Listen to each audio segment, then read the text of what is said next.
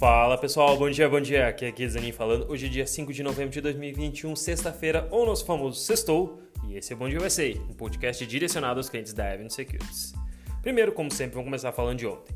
Nessa última quinta-feira, o S&P 500 encerrou em território positivo pelo sexto dia consecutivo, apoiado principalmente pelo otimismo nos balanços corporativos do terceiro trimestre, que inclusive a gente vai começar a falar logo mais, e também fortes dados econômicos, muito diferente do Brasil, que infelizmente acabou no campo negativo novamente. Dow Jones caiu 0,09, mas o S&P 500 subiu 0,42 e o Nasdaq subiu 0,61. Nos destaques setores cíclico, XLY subiu 1,35 e tecnologia, XLK subiu 1,56. Já na ponta negativa, imobiliário caiu 0,88 e financeiro caiu 1,31. Principais destaques de papéis foram Nvidia, que subiu 12%, e Qualcomm, que subiu 12,5%, além de Etsy, que subiu 13,2%. Já na ponta negativa, a gente teve Moderna caindo 17,8% e Penn National Game caindo 21%. Por fim, o dólar avançou 0,26%, cotado a 5,60 novamente. Para hoje, o que, que a gente tem? Na madrugada no continente asiático, as ações operaram em tons negativos. O índice Xangai caiu 1% e no Japão o Nikkei caiu 0,61%. Entretanto, na Europa, a gente está vendo a Eurostock já subindo 0,19, o CAC 40 índice francês subindo 0,35, o DAX subindo 0,12 e a Inglaterra, o FTSE 100 subindo 0,39. Os futuros americanos também estão nesse tom positivo. Nasdaq 0,55 de alta, na verdade, bem significativo comparado com os demais mercados, S&P 500 subindo 0,25 e o Dow Jones subindo 0,06. Na agenda hoje é payroll. O principal destaque aí com relação à criação de trabalhos nos Estados Unidos, uma métrica extremamente importante, inclusive para ditar as políticas monetárias, vai ser divulgada hoje. Além disso, a gente tem balanços da Berkshire Hathaway, da Toyota, Honda, Goodyear, Enbridge, Dominion, é, Kinko, DraftKings, entre outros. Então, mais um dia com uma temporada de balanços bem forte. Mas falando de temporada de balanços, vamos lá, o que, que a gente vai falar hoje? Moderna, Uber, Prudential, Airbnb e Square. Primeiro vou começar com a Square. A fintech Square divulgou seus resultados trimestrais e frustraram as expectativas dos analistas principalmente depois que a companhia reportou aí um crescimento de 26%, que é bastante, mas ainda muito aquém dos mais de 55% que ela tinha apresentado nos outros trimestres. Para vocês terem uma ideia, a expectativa era que subisse para 4,4 bilhões a receita foi para 3,84. E o lucro por ação veio de 0,37, em linha com o consenso. Excluindo operações em Bitcoin, que eles são uma das empresas que tem mais em carteira, as receitas foram de 2,03, bem abaixo do mercado. É, o EBITDA ajustado ficou em 233 milhões, abaixo de 360 milhões reportados no trimestre anterior, e o volume bruto de pagamentos subiu para 45,5 bilhões frente a 42,2 do trimestre passado. A receita com transações cresceu 40%. A companhia se diz otimista com relação ao futuro ecossistema, que é o Seller e o Cash App, e o lucro bruto da Seller foi de 48% maior, enquanto a Cash App subiu 33%. De qualquer forma, as despesas operacionais têm aumentado bastante e isso tem preocupado os seus investidores. Para vocês terem uma ideia, as despesas estão em 1,16 bilhões, alta de 55%. A gente, como investidor de longo prazo, quer ver o management sempre entregando valor, mas evitando o máximo aumentar esses custos assim, de forma tão elevada, principalmente numa fintech. A Square operou em queda de 4% no aftermarket ontem, está avaliada em 117 bilhões, negocia aproximadamente 100 vezes lucro para 2022 e no ano os papéis sobem 13%. que mais? Moderna. A farmacêutica Moderna divulgou ontem seus resultados pela manhã e veio abaixo do esperado também, referente principalmente ao terceiro trimestre. Somando isso, as reduções de projeções de entrega de vacina para 2021 fez com que as ações caíssem 18%. As receitas trimestrais somam 4,97 bilhões versus expectativa de 6,32 e o lucro por ação foi de é, 7,70 ante o consenso que era 9,7. Lembrando que essa é uma das empresas que produziu, foi a primeira, na verdade, a conseguir oficialmente lançar a vacina contra o Covid-19 e as suas receitas são intimamente ligadas apenas à vacina. E aí ontem o que a gente viu, além desse resultado muito fraco, a Merck divulgando que vai conseguir é, fazer uma pílula que ajuda a prevenir o Covid. Então, dois catalisadores extremamente negativos para a Moderna, para quem tem a companhia. De qualquer forma, a empresa também já reduziu suas projeções de entrega para 20 bilhões, antes era principalmente também por causa de um atraso nos produtos, da, problemas da cadeia de suprimentos, além de gargalos que a gente tem de demanda. E vale lembrar no início do ano que a Pfizer, que foi a sua concorrente na corrida das vacinas, até aumentou as projeções de venda, mostrando que é, o pessoal tá, nem está comprando tanto a empresa.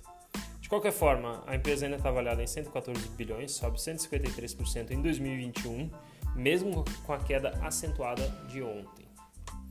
Outra que está no Seleção Avenue, Prudential, Pru. A Prudential divulgou ontem os seus resultados que bateram as estimativas dos analistas, principalmente ajustando pela sua execução com relação à diminuição de custos, que eu comentei antes. Eles são uma empresa que pelo menos mostraram que estão conseguindo fazer o dever de casa e principalmente por causa da venda da sua parte de annuities, que é o específico plano de previdência que ajuda principalmente a quem quer receber um valor fixo. De qualquer forma, o CEO, que é o Charles Lurie, disse que no plano anunciado anteriormente para obter economia de custos de 750 milhões até 2023 já alcançou 590 até o final desse trimestre, mostrando que eles estão conseguindo diminuir de forma sistêmica. A pandemia, no entanto, afetou o resultado do seguro de vida, que relatou um prejuízo operacional de 135 milhões com relação ao lucro de 22 no ano anterior, e o enfraquecimento foi quase total atribuído ao Covid e à variante Delta com mais de três vezes o número de fatalidades estimadas na categoria entre 35 e 54 anos. Obviamente que a Prudential paga mesmo sendo um evento exógeno que eles não esperavam. Por outro lado, as altas nas taxas de juros e o bom desempenho na venda de seus produtos ajudaram no resultado da empresa. A Prudential teve valor de mercado de 43 bilhões, negocia 9 vezes lucro estimado para 2022 e um yield de 4,2%. No ano, suas ações sobem 42%. E aí, quem pega Uber? Vamos ver o resultado deles? Assim como tá difícil do Uber conseguir carros para a gente poder se locomover, a empresa também está com dificuldade no seu resultado. Os números apareceram do terceiro trimestre foram é, até superaram estimativas por 10% em relação à receita, só que o prejuízo líquido foi maior do que o esperado receita de 4,8 vezes 4,4 estimado, prejuízo de 1,98 dólares contra 0,30. Segundo a companhia, o resultado impactado pela queda no valor do investimento da Uber na China, que é a Didi, que as ações caíram 50% para quem não lembra, foi compensado pelo bom resultado em outros investimentos, como a Zomato, Aurora e Joby. Apesar da redução nas restrições em decorrência da pandemia, o segmento Uber Eats cresceu 50% em relação ao terceiro trimestre em todo o mundo, atingiu 12,83 bilhões de receita e foi o segmento de mobilidade que cresceu mais, 67%, para 9,8 bilhões. A empresa reportou 1,64 bilhões em viagens durante o trimestre, aumento de 9% com relação ao anterior e 39% na base anual. Além disso, tanto o número de motoristas quanto entregadores cresceram nesse período. Apesar do problema que a Uber enfrenta com relação à oferta e demanda dentro da sua plataforma, inclusive sentida por muitos né, aqui no Brasil e na América Latina, é, que só representa 88% na verdade do Uber, o CEO da companhia informou que o aumento nos preços e que o tempo ele espera que isso aí deve diminuir. O Uber tem um valor de mercado de 83,9 bilhões, ações caem 10% em 2021 e a gente não tem PI e outros dados exatamente porque a empresa não dá lucro. Por fim, Airbnb, quem gosta de viajar aí, preparado para o final de semana? Vamos lá, o Airbnb apresentou recorde em receitas e lucros, mas o seu guidance, que é a sua estimativa futura, não animou muito o mercado e, e de qualquer forma suas ações acabaram até subindo 7% no after. Mesmo com essas informações, foi bom. O lucro líquido aumentou 280% para 834 milhões, o lucro por ação foi de 1,22 dólares e a receita foi de 2,24 bilhões, um aumento de 67% no ano contra ano. A empresa reportou 79,7 milhões de noites e experiências em estadias, que é o número ligeiramente superior com relação ao segundo trimestre e um pouco abaixo dos 80 milhões estimado.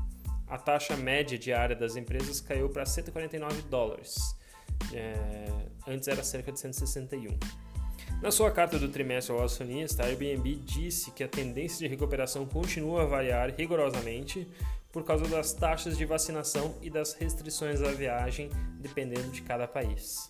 Eles revelaram uma expectativa para o quarto trimestre de recuperação e crescimento na comparação anual, mas em linha com o esperado com o mercado, o que pode não ser considerado assim de tão bom tom, tratando-se de uma empresa que principalmente a gente espera crescimento. Mas de qualquer forma, ela segue apresentando um número significativo, lembrando que na pandemia ela foi uma das que mais se beneficiou de forma positiva.